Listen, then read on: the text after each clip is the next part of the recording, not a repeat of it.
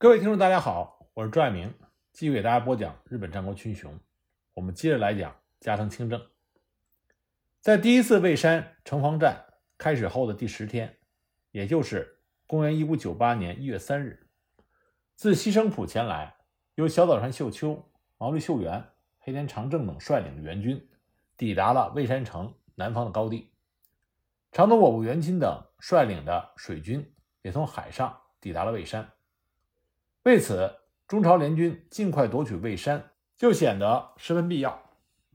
一月三日当夜，杨镐和麻贵亲自督战，指挥全军发动了最后的总攻击。面对临阵后退者，杀无赦。战意不足的李化龙也被捆入大帐。而得知援军抵达的蔚山守军士气大振，以破釜沉舟之势向潮水般扑来的中朝联军发起了反击。中朝联军伤亡极大。最后到了几乎无一兵可战的地步，不得不终止了对蔚山城的总攻击。一月四日，杨镐和麻贵由于攻城失败，加上日军的援军到来，所以他们判断自己的退路已被切断，因而以百寨、杨登山、吴维忠、毛国器四将殿后，开始分批次向庆州方向突围。日军的援军以毛利秀元为先发，其麾下吉川广家。身先士卒，向明军发起了突击。随后，毛利军全军也发起了向明军的进攻。明军开始溃败，原先的有序突围也变成了自求生路的逃窜和撤退。负责守卫建滩的明军中的浙军的步骑兵，在得知杨镐和麻贵撤退的消息之后，慌乱之中纷纷的开始逃离。见此情形，蔚山城中的日军打开了城门，从山上杀将出来。一举击溃了这支明军，明军中的步兵多数得以生还，但是骑兵不知道战死了多少，有些骑兵扔掉了盔甲，只身逃离，而朝军也伤亡众多。由于吉川广家率军截断了明军之前的突围路线，因此从那个方向突围的明军不得不改变方向突围，而由于日军的穷追不舍，被日军追上的明军大多数没有能够幸免。随后，日军又将溃败的中朝联军追击了三十多里，明军战死者无数，在追击战中又被日军击杀了不少。由于无法点算，有一种说法说是有三千人，也有说法说是四千人，但都无法得以核实。突围序列较为靠后的卢继忠所部，则几乎被日军全歼。日军将领中年纪尚小的小岛山秀秋，在追击的过程中也亲自。策马向前，亲手击杀了数名中朝联军的士兵。这次作战中，由于日军援军的抵达，日军获得了最终的胜利。根据前野家文书的记载，战后日方在各战场确认的中朝联军的遗体共计一万零三百八十六人。明军将领中，游击杨万金、千总麻来、千总周道济、千总李洞宾等人战死，游击陈寅。游击陈玉冲负伤。为了掩盖明军败北的事实，杨镐伪造了战胜的报告。但随后明军伤亡近两万一事被查明，杨镐因为战败而被罢免了职务。第一次蔚山之战，日军得以防守成功，原因一直以来被归结为明军指挥上的失误，致使日军援军大举到来，里应外合，致使明军败退。实际上，主要的原因是在于。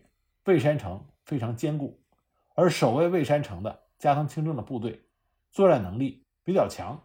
如果不是这两个原因，明军的战斗力基本不可能让加藤清正撑到日本援军的到来。日式的城池和中国朝鲜的城池不同，中朝两国的城池大部分是护城河之后一道城墙，进入之后就是平民的住宅区，在整座城池的中心有一座内城。这样都已经是规模比较大的城池了。小的城池通常是没有内城的。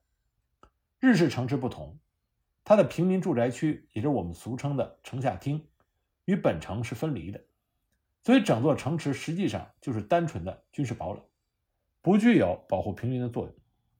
而在朝鲜修筑的窝城，几乎上是没有城下町的，直接就是一座城池，所以也没有城下町作为缓冲地带的作用。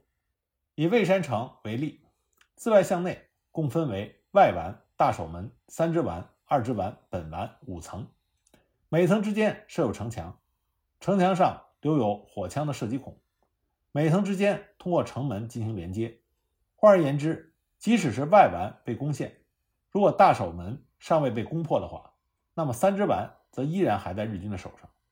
也就是说，攻陷一座日式的城池，需要自外向内逐层突破，最终攻克本丸，这才算是完完全全的攻克了一座日式的城池。而从来没有见过这种城池的中朝联军，仍然按照进攻中朝两国城池的方法进攻，受挫是必然。加之日军在防守战中大量使用了火绳枪等火药武器，因此明军久攻不克。才会采取围而不打的战术，企图饿死、困死、冻死守城的日军，而依靠和谈为援军到来争取到了极为宝贵时间的加藤清正，也因此侥幸逃出了升天，捡回了一条命。第一次蔚山之战结束之后，宇喜多秀家等十三人以战略位置突出、援军救援困难为理由，联名向丰臣秀吉上书，希望放弃蔚山、顺天、梁山三地。可他们的建议遭到了小西行长、宗一志、加藤嘉明、立花宗茂等人的强烈反对，这个提案也被秀吉否决了。他们十三人受到了秀吉的斥责。随后，日军防线上的各城池分别开始攻势的完善和加强，火器配备的增加，兵粮储蓄的增加，来整顿和强化整个防御体系。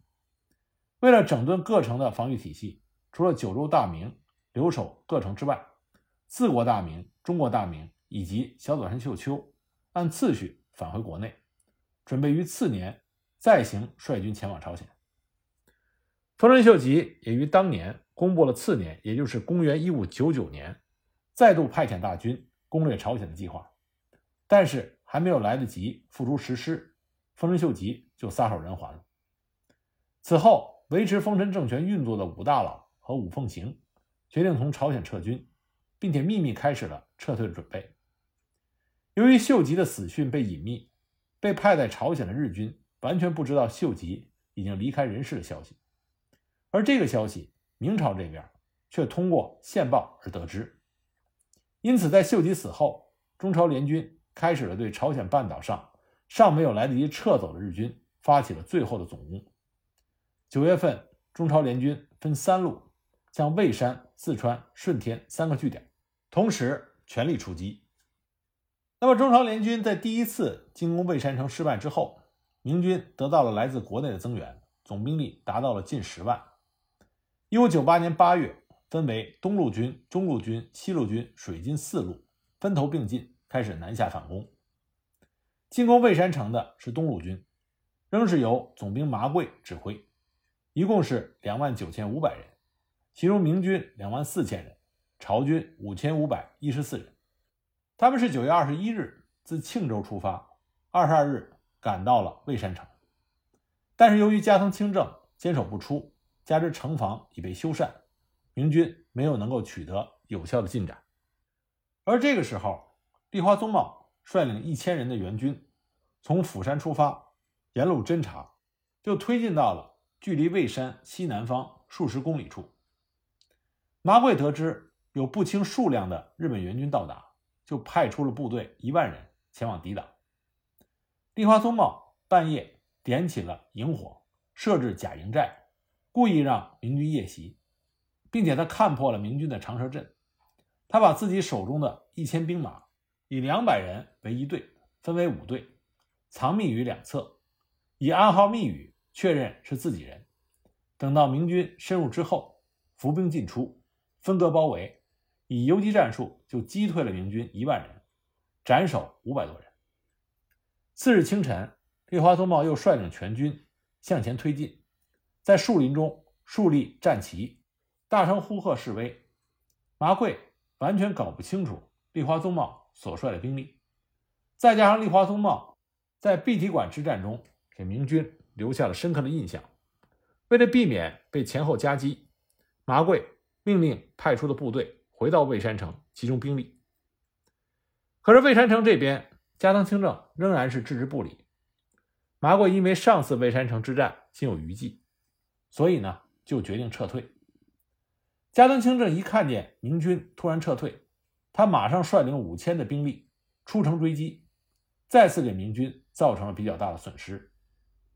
出城之后，加藤清正才知道原来立花宗茂率领一千人来援，所以他就当面赞美立花宗茂乃是日本军第一勇将。以上关于第二次蔚山之战的描述。是来源于日本的史料，在中国明史中记载的非常简单，一句话：日本军假装退却，引诱麻贵明军进入蔚山窝城，遭到日军伏兵的袭击，明军败北。但无论是哪一种说法，第二次蔚山窝城之战仍然是以明军的失利而告终。十月十五日，在朝鲜的日军收到了回国的命令。加藤清正在十月十八日撤出了蔚山城，退向釜山，然后回到了日本。加藤清正在清朝期间，双手沾满了朝鲜军民的鲜血，所以呢，朝鲜军民给了他两个外号，一个叫做“鬼上官”，一个叫做“犬上官”。鬼上官这个外号代表了朝鲜军民对加藤清正又恨又怕的那种心态，犬上官就更好理解了。朝鲜人喜欢吃狗肉，称呼加藤清正“犬上官”，就代表了朝鲜军民想生吃其肉的心中的那种仇恨。疲惫不堪的加藤清正回到大阪之后，就拜访了代理秀赖执掌政权的德川家康。他向家康控诉了石田三成一党欺骗太阁、陷害忠良的种种恶行。家康在表面上肯定了清正的控诉，使清正。也加深了对家康的信赖。那么，从朝鲜归来之后，加藤清正、福岛正则、细川忠兴、池田辉正、加藤嘉明、黑田长政以及五奉行之一的前野信长，就形成了武断派。他与石田三成等文治派明争暗斗。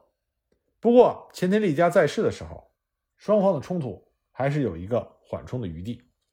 总体来说。当时日本的统治阶级有三个派别：武断派、文治派，还有就是德川家康。这三者之间的关系错综复杂。不过总体来说，武断派和文治派势不两立，而文治派也想置德川家康于死地，而德川家康和武断派之间的关系则是比较微妙。流传下来的史料也验证了这一点。前田家谱关于绝书。和改正三河封土记中记载，石田三成的心腹岛佐近曾经献策给石田三成，计划趁着德川家康夜宿大阪藤堂高虎官邸的那个晚上将其刺杀。但是从长树正家派遣的奸细那里传来了不利的消息，加藤清正、福岛正则和细川忠兴等武将为了保护家康，齐聚于藤堂的官邸。而另一方面，小西行长、增田长盛。和前田玄乙也对这个计划持否定的态度。石田三成权衡再三，终于放弃了刺杀家康的念头。而在日本的另外一个史料《坂坂浦斋庆长记》中，却记载了加藤清正，他深知德川家康是有野心的人，所以当他从朝鲜回国以后，就和前田利家有过计划，要消灭德川家康。前田利家。去世的当晚，我们之前提到了加藤清正、福岛正则等七位武将开始了诛杀石田三成的行动。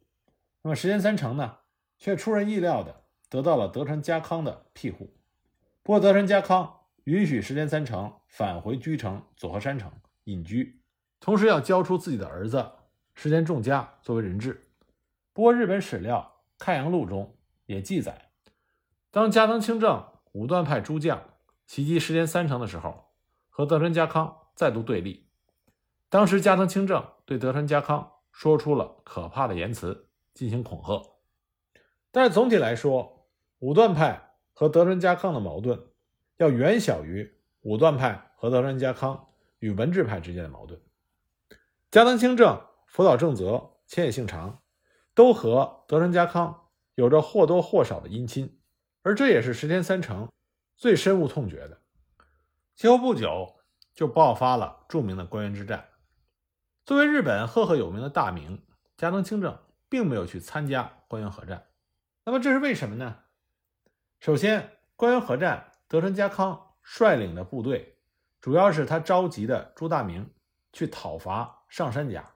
那么在石田三成举兵之后，德川家康就率领这批本来对上杉家进行征伐的部队，转过头来去和石田三成交战。那么征讨上杉家，德川家康主要召集的是东国诸大明，因为九州各大名是丰臣秀吉侵略朝鲜的主力，在朝鲜作战中元气大损，所以德川家康在发动上山征伐的时候，并没有召集九州大名参战。